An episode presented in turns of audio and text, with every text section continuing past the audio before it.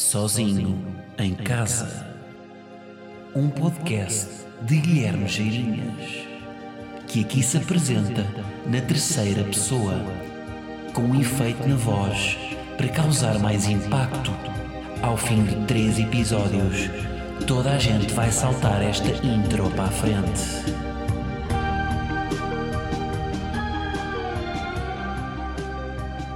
Eu sei, eu sei, eu sei, eu sei. Guilherme, nunca mais cá vieste, isto antes era semanal, depois passou a quinzenal e agora tu já demoras mais de 15 dias e daqui a, daqui a bocado só vês daqui a um ano.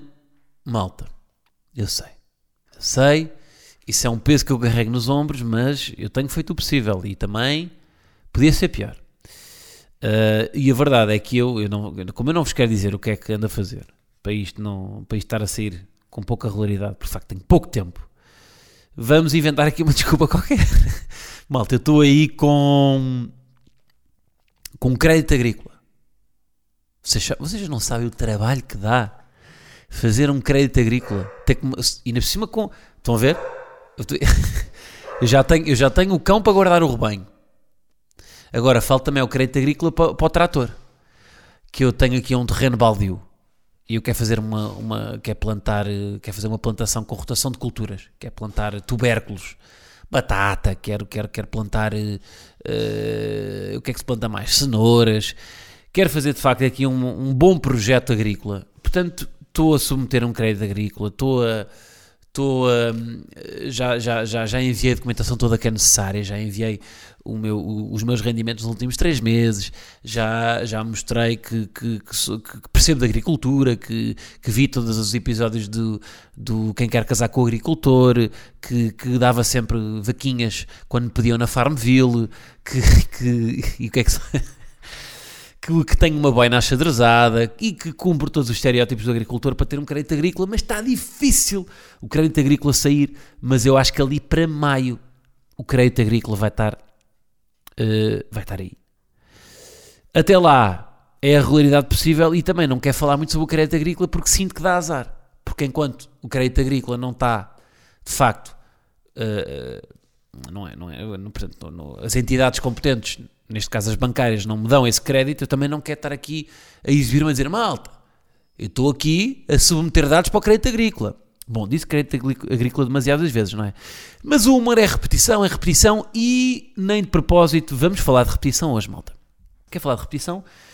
Hum, não quero ir já para a repetição, mas vou lá dar. Isto porquê? Malta, eu, como vocês sabem, eu jogo paddle.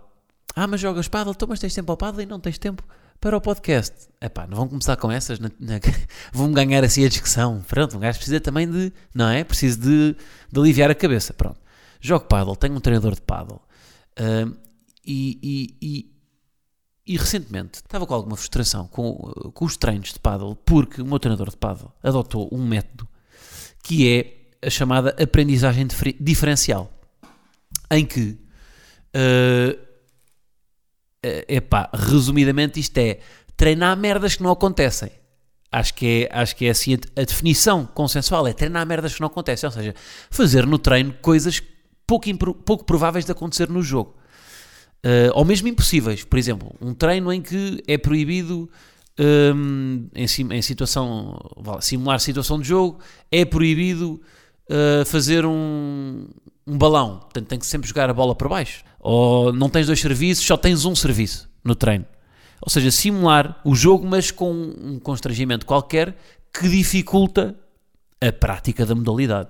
Isto estava-me a frustrar, porque de facto não faz muito sentido. Se eu não posso fazer isto no jogo, porque é que eu ando a treinar isto aqui fora do jogo?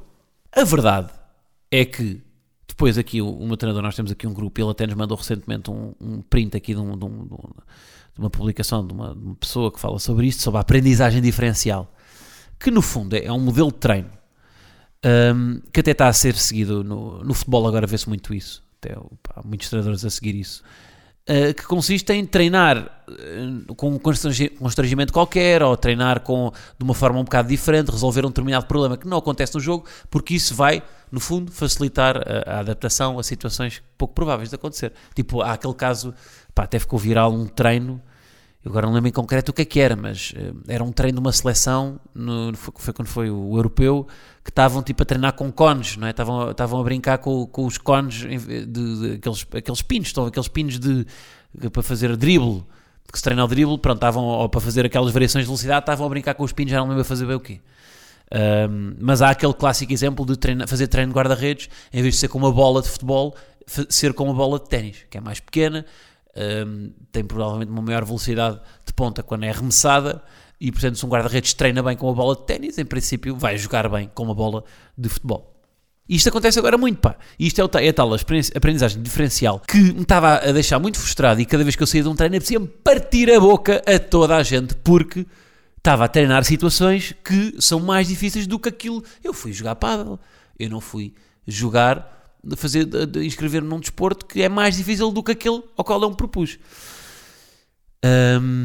ora, a verdade é que eu me fui apercebendo que no, até pela, pela, pela fui, fui, eu continuo a jogar, não é? além dos treinos, e, e, já mais do que uma vez, pessoas com quem eu, jogo, com quem eu tenho jogado me dizem que eu estou a arriscar mais porque eu tenho um jogo, pá, eu sou muito defensivo na forma como jogo. Isto depois já vai ter aqui uma, eu já vou fazer aqui uma, uma para provar que isto é uma, é uma, é relatable e portanto chega a toda a gente, eu já vou fazer aqui depois uma, uma transcrição disto do, do paddle para a vida. Uh, olha, ele obcecado com, uh, com isto, uh, que não deixar ninguém de fora. Guilherme, tens de cagar nas pessoas. Bom, um, ehm, e então, estava a, estava a dizer que agora estou mais agressivo com o meu jogo, que arrisco mais, que vou, puxo de um smash, de um smash puxo de uma, de, uma, de uma bandeja mais agressiva. Eu era um gajo mais defensivo, eu adoro defender, pá. Para mim, paddle é defender, eu gosto de estar lá atrás a apanhar bolas e menos jogar à frente a tentar resolver. Só que tenho estado mais agressivo. E, de facto, o que eu percebi é que isto é consequência deste treino, pá. Que esta a tal aprendizagem diferencial fez com que eu tivesse mais à vontade para arriscar. Porque o treino é tão complexo, com situações tão inesperadas, que depois os jogos. Eu sinto que os jogos são mais tranquilos e que, e, e que porque essas situações acontecem menos vezes e portanto estou mais predisposto para, para arriscar. Uh, portanto, o treino, o, o, tal treino que me, estava, que me estava a deixar frustrado há mais de um ano que eu ando neste regime de treino, que como, lá está como treinador que, pá, que por cima assim, pá, isto é um treinador bacana que se interessa por modelos. Eu estava frustrado com ele, mas de facto ele é um treinador bacana que não segue o mesmo modelo. Que, e qual é o mesmo modelo? O mesmo modelo que a maior parte dos treinadores seguem, seja no paddle como noutra modalidade, é o da repetição. Isto é um modelo de treino normal, é repetir várias vezes. No caso do, do paddle é a mesma pancada, sei lá, no caso se for no, no judo é a mesma, o mesmo movimento, no futebol o mesmo também o mesmo movimento, é um passe, é um drible, é um remate, é um cruzamento, mas a repetição vai levar à perfeição, não é? Repetir várias vezes faz com que a margem de erro comece a diminuir porque nos habituamos mais a fazer aquela, essa determinada coisa. Ora, eu queria era disto, então, eu estou habituado, eu joguei ténis, eu joguei paddle, eu joguei, eu joguei futebol, eu, os meus treinos era repetir, é fazer pancadas, a mandar aqui 40 pancadas no treino, na primeira estou mal, na vigésima estou assim assim, na quadragésima estou a mandar uma, um bom charuto de direita quando jogava ténis, por exemplo. Era isso que eu queria, não é? E aliás, é assim que, que nós somos meio que orientados durante a vida para aprender, no fundo, não é? Um gajo quando está na escola está, está a aprender a ler, um puto está a aprender a ler, o modelo também é o modelo da repetição, não é? Repetir várias vezes, uh, por exemplo, aprender a escrever. Repetimos várias vezes até aperfeiçoarmos a caligrafia, não é? E, e se escreves um P com uma curvatura uh, errada, levas uma reguada do professor, até, até, até começares a escrever bem, que é para ver se aprendes. Um, isto é um modelo da repetição, não é? Vais, vais, não se lembra daqueles exercícios de praticar várias vezes a mesma letra. Havia, eu lembro de fazer isso, hein? até nos testes. Faz várias vezes a letra P, desenha, uh, escreve várias vezes a letra P. E um gajo tinha que escrever e depois o, o professor um, um, dava-nos uma nota consoante a nossa caligrafia, não é? Este modelo de aprendizagem diferencial é contra a repetição, ou seja, é mais sobrecarregar, o, até está aqui neste print que ele me enviou, sobrecarregar os, os jogadores com a, resolução de problemas. Uh, lá está, treinar as tais situações pouco prováveis de acontecer, que acontecem poucas vezes no jogo, mas que são as mais difíceis de resolver, porque são as que saem mais fora do, do padrão daquilo que é. Uh, se eu só servir uma vez, eu provavelmente vou vou, vou ter muito mais controle nesse primeiro serviço, porque muitas vezes um gajo, sabendo que tem dois serviços, serve o primeiro meio a cagar, e assim obriga-me a estar mais concentrado no primeiro serviço. Ora, se eu, se eu fizer vários treinos em que só tenho um serviço, e me concentrar tanto nesse serviço, quando eu for servir normalmente, vou estar mais concentrado nele. No fundo é isso. Ou, ou- mas, mas coisas ainda mais bizarras. No paddle serve por baixo. Eu já tive treinos em que servia por cima. E que servia, em vez de ser da linha de fundo, servir da- portanto, da linha de serviço. Em vez de ser da linha de fundo. Isso, é- ou servir por cima e, e nessa linha de serviço é muito mais fácil do que servir do fundo e por baixo. Mas isso é para constrangir, se calhar, a recepção também. Uma recepção a esse serviço é mais difícil, portanto, obriga o jogador que vai receber a bola a ter o dobro da atenção para fazer uma pancada melhor. Todos esses constrangimentos fazem com que, depois, quando eu vou jogar, epá, espera aí, que o, que que o jogo é super relaxado. Mas depois é, é tentar que o treino não, seja, não sobrecarregue tanto os jogadores ao ponto de eles serem frustrados, não é? É- por isso é que há que dosear, porque aquilo tem que ser divertido ao mesmo tempo, não é? Mas eu fui-me percebendo ao longo. Primeiro estranhei, como diria Fernando Pessoa, não é? Depois entranhei. De facto, entranhei e aquilo, hoje em dia, aquele, aquele, para mim o treino é aquilo já. Se agora eu fosse fazer repetições, um treino fazemos 40 bandejas. É pá, quer mudar de professor. Não, não, quero aprendizagem diferencial. Porque percebi que o meu jogo, lá está, este menino orientado pelo sucesso, percebe que o seu jogo está a melhorar. Ai não, que eu já adoro aprendizagem difer- diferencial. Se calhar se eu não visse resultados, eh, teria sido mais impaciente. Se bem que isto, este é um método que demora a ter resultados, porque é preciso uma pessoa habituar-se a este registro de, de querer aprender uma coisa diferente e não querer executar o mesmo. Hum, é, isto, isto, os resultados são, mais, são a longo prazo, portanto é, é, é- é mais difícil uma pessoa gostar deste método. Mas de facto é isto, é, em vez de repetir, mesmo aprender a escrever, se calhar em vez de repetir, se calhar estimular problemas a- a- a- na escrita, ou seja, estimular, em, vez de um exercício em que temos que repetir várias vezes a caligrafia, ter que, hum, ter que escrever num, num- num- num- espaço mais pequeno. Obrigar-nos a, a- a- a- um aluno a perceber. hum, olha, a mim tinha-me dado imenso jeito naqueles exames em que, em que me sobra pouco espaço, em que um gajo sabem quando um gajo tem duas folhas de ponto, ainda lhe faltam quatro perguntas e já acabou o espaço das folhas de ponto e tem que começar a escrever na lombada. Não existe lombada nas folhas de ponto, mas naquelas margens. Teria- Ter-me dado jeito, eu com a minha caligrafia eh, tamanho 27 calibri, ter-me dado jeito eu, eu, eu se calhar ter um exercício de- no primeiro ano de aprender a adaptar a letra a espaços curtos, porque aí teria tido mais facil- fac- facilidade em fazê-lo. E portanto, são este tipo de problemas que, que nós resolvemos quando estamos a aprender que depois nos tornam mais aptos para os resolver quando estamos mais à frente, não é? Ou quando estamos em competição, ou quando estamos na vida. Há um, um exercício que se faz muito na- em comédia que é, que é exatamente isto, que, é, que, pá, que está quase em todos os workshops de, de escrita criativa, que é escrever, que eu também já falei aqui, que é escrever o hino nacional sem a letra A. Que é um exercício que nos obriga, isto é aprendizagem diferencial, é tentar escrever te- uma abordagem, uma abordagem um, criar aqui um problema, não podes usar, não podes usar esta, esta letra, e portanto, não, em vez de dizer heróis do mar, de dizer heróis do líquido com cloreto de sódio, etc. Isto, isto é aprendizagem diferencial. E depois o que acontece também é que na aprendizagem diferencial os, os jogadores, eu agora estou a fazer uma coisa que eu era contra. Eu fui completamente seduzido por isto e não foi pelo treino em si, foi pelos resultados. Porque de repente eu estou a fazer smash, coisa que eu nunca fiz na vida. Mas na aprendizagem diferencial, os jogadores, como não são corrigidos, ou seja, a repetição é mais a correção, não é? Não fazes assim, faz assado. Mete a mão mais para cima, mete a mão mais para baixo. Hum, isto é, é mais a correção. Como é na aprendizagem diferencial, hum, não há essa correção, há mais uma, uma tentativa de abordar novas, novas soluções. Hum, as- os próprios jogadores, isto também estava aqui no print que eu estou a ler, que ele mandou, os próprios jogadores começam a ser menos críticos e a correr mais riscos. Porque de repente percebem que, que, que, que têm ferramentas para os resolver. E quando aparece uma situação, lá está, que é mais improvável, conseguem resolver logo. Trazendo isto para a vida, a nossa a civilização moderna também é boa viver pelo, pelo modelo, não é? Aliás, a palavra modelo aparece várias vezes quando estamos a estudar até, aparecem vários modelos, não é? Modelo. Agora não lembro de um modelo. Além do modelo continente. Modelo. que já nem é, já nem é uma joint venture. Já é só continente, não é? O modelo desapareceu. Agora apenas não me lembro. Modelo, modelo heliocêntrico. Modelo geocêntrico, não é? Céu, ou ou seja, o céu. O, o Sol no centro do universo ou então a Terra no centro do universo. Isto são modelos, não é? Nós vivemos pela. há- tem que haver uma orientação, não é? Ou seja, o tal modelo depois há uma repetição. E porquê é que se opta por essa repetição?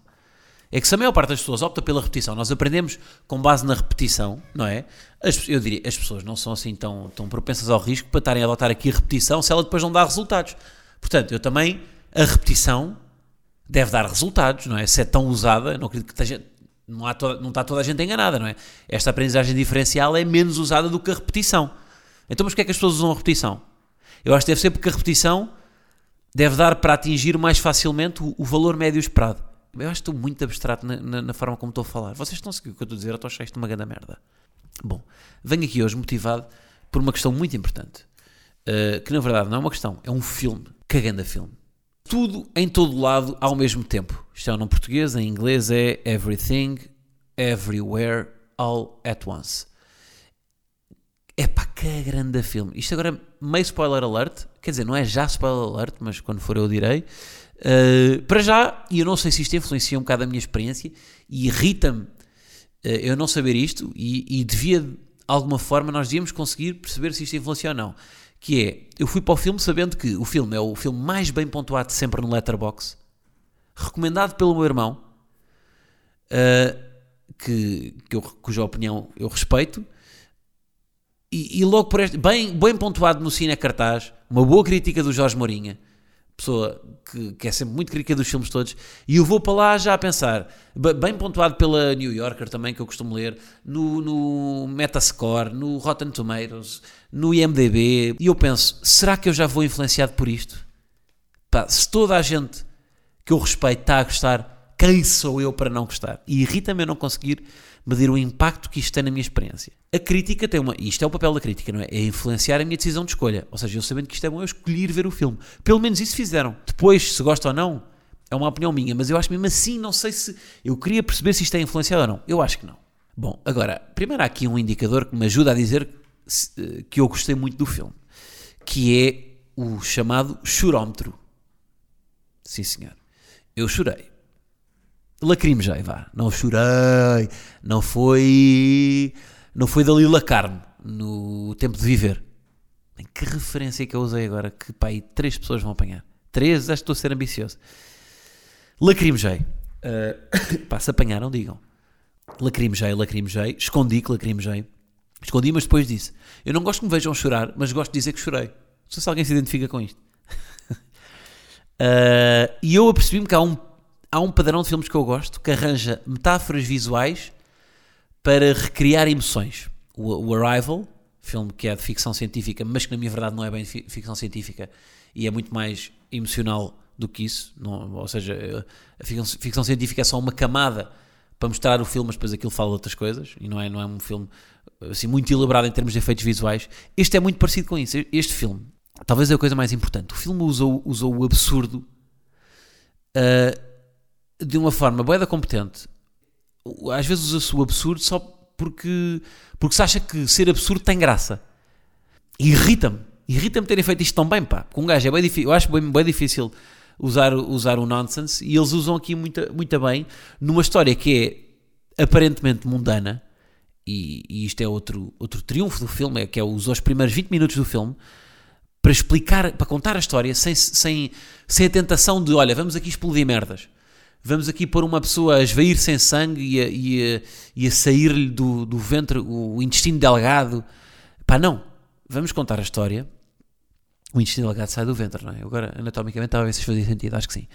Mas é, isto é, uh, lá está, estes 20 minutos é uma, é uma história mundana sobre uma senhora proprietária de uma, de uma lavandaria carregada de impostos e que está aí, está aí a tentar sobreviver, que, que é alvo de uma auditoria, que que tem contas para pagar, que tem uma filha para criar, que tem um pai um, que, tem, que tem de corresponder às expectativas, que tem um marido que, hum, com uma relação conjugal que já teve melhores dias.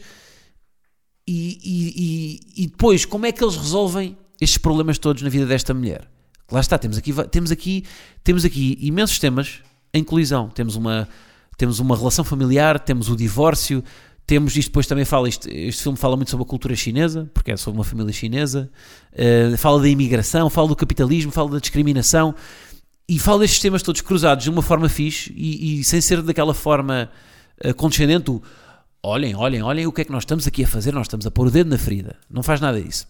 E depois, estas realidades todas de repente entram em ruptura. Esta, esta história familiar dela isto são os 20 minutos iniciais, a partir daí isto tudo entra em ruptura e entramos aqui na ficção científica e no absurdo e, e, no, e no humor, entra em ruptura com outras realidades. Portanto, esta realidade desta senhora entra em, entra, em, entra em ruptura com outras realidades paralelas em que esta mesma personagem, por uma mera decisão da sua vida, acabou por se tornar numa determinada coisa e não noutra. Ou seja, imaginem que há um multiverso, não é? Vários universos, onde cada ação que vocês tomam na vossa vida ramifica um novo universo. Eh, e cada indecisão gera bifurcações no vosso caminho. Ou seja, vou ou não para a faculdade. E há um, há um Guilherme que foi para a faculdade e outro que não foi. E a partir daí, outra, a, a decisão seguinte a seguir à faculdade, o que é que ele fez? Foi trabalhar? Não foi. Há outra ramificação e há, e há, e há sucessivos universos onde essa personagem tomou esse caminho. E o filme mostra que pequenas decisões podem, de facto, ter impacto na nossa vida, não é? Se calhar o, se calhar o Rui de Carvalho, o ator, célebre ator da nossa praça, Rui de Carvalho, foi para ator porque um dia foi jogar squash. E, e, e, agora tinha sido mesmo. Agora o Rui de Carvalho dava uma entrevista, de repente, uma entrevista de vida, e dizer que tinha sido ator porque um dia tinha ido jogar squash contra um gajo que tinha uma agência de atores. Eu. Isto era memorável. Este podcast tornava-se num. nem sei. Numa, eu mudava, mudava. Tinha que mudar de humor para. Para quê? Para vidente. Um, mas, yeah, imaginem este, este, ou seja, estes universos cruzados em que todas as ações que vocês tomaram ao longo da vida dão origem a uma, a uma nova realidade. E, portanto, vocês, sei lá, se eu não tivesse vindo parar aqui, por acaso eu sinto bem, que houve pequenas decisões que influenciaram eu chegar aqui. Pequenas decisões e, e grandes decisões também, sei lá, grandes decisões. Ter desistido de medicina. Um, outra grande decisão, ter feito um curso de escrita de humor outra grande decisão. Mas há pequenas decisões, pequenas decisões de, de, de, num dia estava num determinado sítio, a determinada hora e conheci outra pessoa que fez com que essa pessoa depois me ajudasse numa determinada. Há estas pequenas decisões que criam um universo paralelo e que nós nunca saberemos como é que, como é que seria se não tivéssemos conhecido essa pessoa, ou, esse, ou estado nesse sítio, ou conhecido essa determinada coisa. Imaginem isto agora recriado num filme, com esses tais universos, com a banda sonora de Son Lux, banda que já esteve aqui no podcast, no final do podcast, pá. Uh, e depois está tudo bem feito, pá. O, o design de produção do, do filme, o rigor estético de criar aqueles, aqueles imensos universos e as infinitas possibilidades de, da tal personagem, do, de tudo o que ela poderia ter feito, uh, sempre da forma mais criativa possível. E, e sempre, e isto depois é uma, pá, foi, foi mesmo trabalho de produção, é sem recorrer àquele, àquele CGI de, de, das tais explosões em que pá, um gajo pisa uma mina e de repente a, a cabeça está-lhe a voar e, e esguichos de ketchup e não sei, pá, não, foi tudo feito com, de uma forma arcaica com mão humana, mas que está, pá, está com um rigor que é absurdo. Pá, é mesmo, é inacreditável o, o rigor estético daquilo. Pá, malta que então está, está em, pá, trabalha em criatividade, trabalha em produções, tem que ver este filme porque isto é, pá, em termos de produção é das, é das coisas mais bem feitas, é mesmo trabalho de artesão, é uma coisa ao milímetro. Pá, eu nunca vi nada igual. Este filme é boeda fresco nisso aí. Nunca vi nada assim, então eu fiquei mesmo deslumbrado. Eu quero ir ver outra vez, só para ver, é porque aquilo depois, por cima, há cenas que são de cortes rápidos, de, de um nanosegundo, em que houve um investimento de tempo e de, e de dinheiro, presumo eu. Dinheiro não sei, porque isto não é um filme, não sei se isto é uma coisa assim com budget tão astronómico, mas mas que pelo menos a dedicação que se fez para planos de nanosegundos em cortes rápidos em que é só um desses tais universos, epá, é é uma dedicação. Vê-se mesmo amor na forma como o filme foi feito. Uh, e depois, é, lá está, este, estes universos todos funcionam como uma como uma uma, uma metáfora visual para, para, tal, para o tal drama familiar que esta mãe tem com a filha, com, e é um drama familiar que nós já vimos imensas vezes em inúmeros filmes, mas com esta abordagem uh, quase sci-fi, não é? Quase, uh, epá, quase como se fosse um filme de super-heróis em que estão ali, em que a mãe e a filha são, spoiler alert, são dois arqui-inimigos. Uh, a forma como eles materializam essa dinâmica, como se houvesse ali dois super-heróis, epá, é, é foda-se, epá, é, irrita-me, pá, está mesmo bem feito. Isto, claro que é. Bem, depois, isto é um filme da hum, A24, produtora que já fez o 8 Grade, do, do Bob Burnham, que fez o Lady Bird, que fez o Mindsummer, que fez uma data de filmes para que. Epá, está mesmo.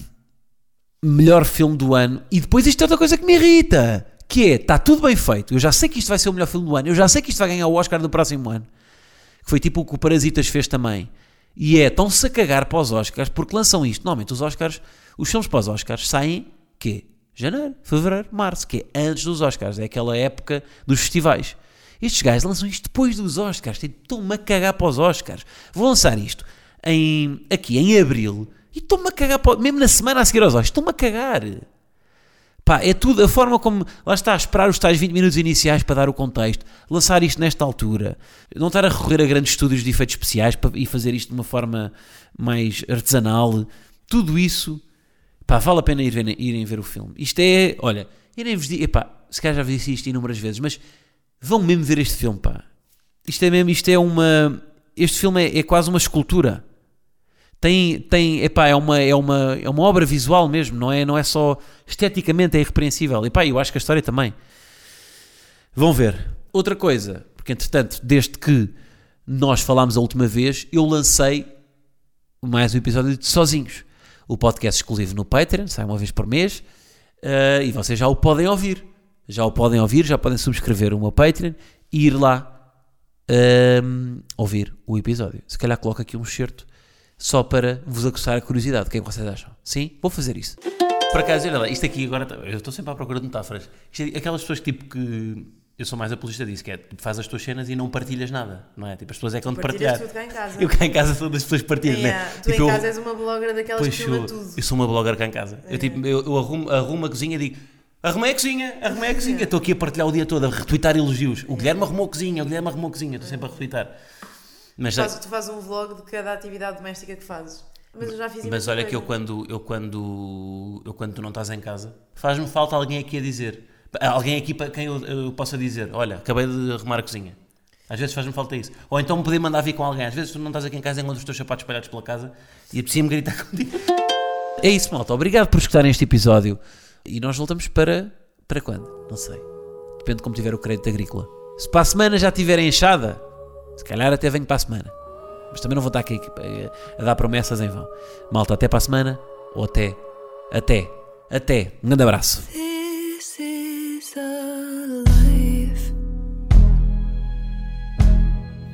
Free from destiny. Not only what we sow, not